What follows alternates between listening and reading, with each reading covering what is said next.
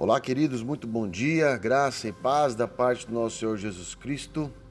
Mais uma palavra para vivificar, para nos alimentar.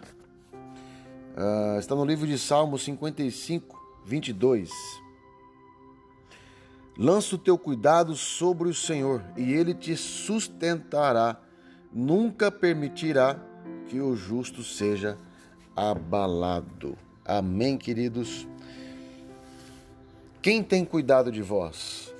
A quem você realmente entrega o teu cuidado? Será que nós entregamos o cuidado na mão de pessoas? Ou na mão de profetas, pastores? Entrega o teu cuidado no Senhor. Ele cuidará de ti você jamais será abalado. Creia.